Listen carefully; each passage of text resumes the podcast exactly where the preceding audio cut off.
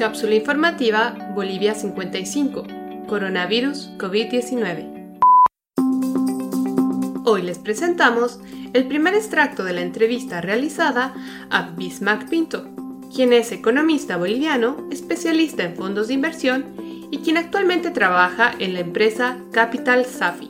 En esta cápsula le preguntamos a Bismarck nuestras dudas sobre el impacto de esta pandemia en la economía boliviana, específicamente en lo que corresponde a los créditos de vivienda de interés social.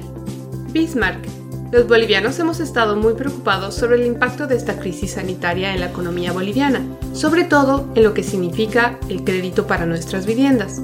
¿Qué impacto tendría la pandemia en este sector bueno, en realidad el sector eh, de viviendas, todo, todo lo que tiene que ver con el sector de la construcción está un poco varado, ¿no? Hay, como mencionaba antes, ¿no? que es, en este momento eh, se, ha, se, ha, parado bastante la economía a tal punto que hay sectores eh, más estresados que otros, en este caso el sector de la construcción.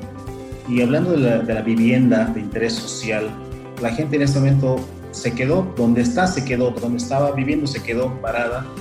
Eh, mucha gente de repente pensando en adquirir una vivienda, en mejorar su calidad de vida, ha tenido que posponer los planes. O gente que tenía, qué sé yo, eh, un lugar para alquilar, ha tenido que postergar la, el potencial flujo que le iba a ingresar por alquilar un lugar porque en este momento no se puede hacer nada, estamos en una situación de inmovilización casi total.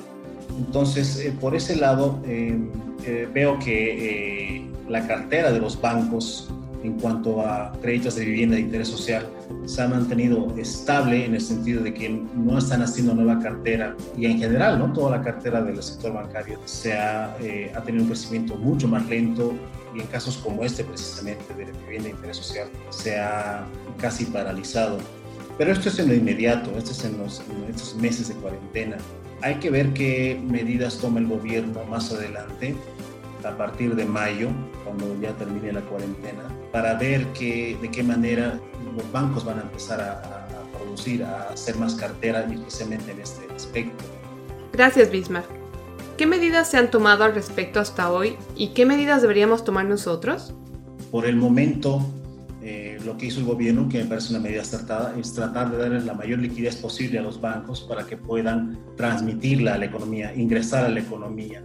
Y esto a través justamente de la colocación de cartera. Pero no se puede hacer nada mientras no haya movilidad, no, no haya gente que vaya al banco a tramitar, gente que averigüe alternativas de vivienda para, para poder eh, financiarse una, una, nueva, una nueva vivienda. Eso es, eso es en cuanto a cartera nueva. Entonces, por lo pronto, no, no, esto se va a mantener constante en estos meses. Y para los que ya tienen un crédito a la vivienda y están en una situación complicada en cuanto al cumplimiento, a la honra de su deuda, bueno, el gobierno nacional sacó una medida muy oportuna en la que se les da meses de, en las que no se les va a cobrar las cuotas eh, que correspondían de pago de sus deudas, que va a significar que a partir de junio la gente va a poder empezar a regularizar sus, el pago de sus deudas. Esto significa, por ejemplo, de que algunos bancos las cuotas de estos meses que no se están pagando se las van a llevar al final del plazo de vida del préstamo de vivienda, en este caso, de crédito de vivienda.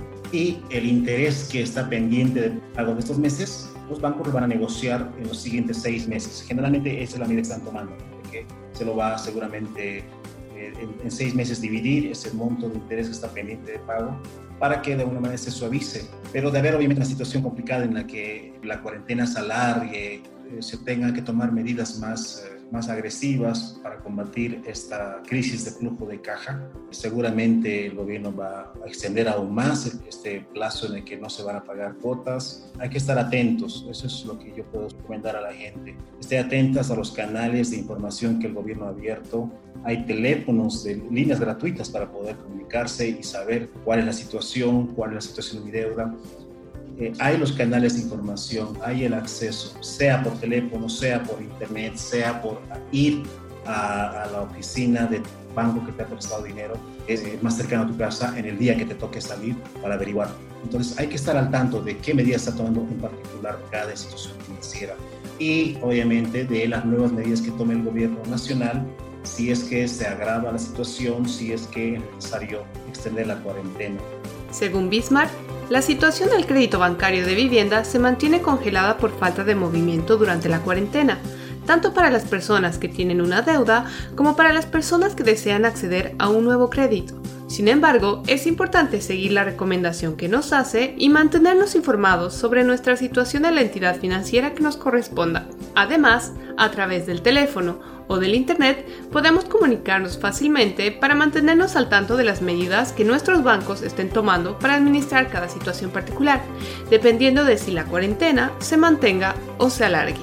Este audio fue editado en Cochabamba el 28 de abril del 2020. Por favor, Cuídate y cuida a los demás tomando las medidas de precaución necesarias definidas por nuestras autoridades. Si tienes alguna duda o presentas fiebre, tos seca y para respirar, llama para pedir ayuda a las líneas gratuitas 810 1104 y 810 1106. Si tienes más de 65 años y necesitas ayuda para abastecerte de alimentos o comprar medicinas, llama al 810 1005.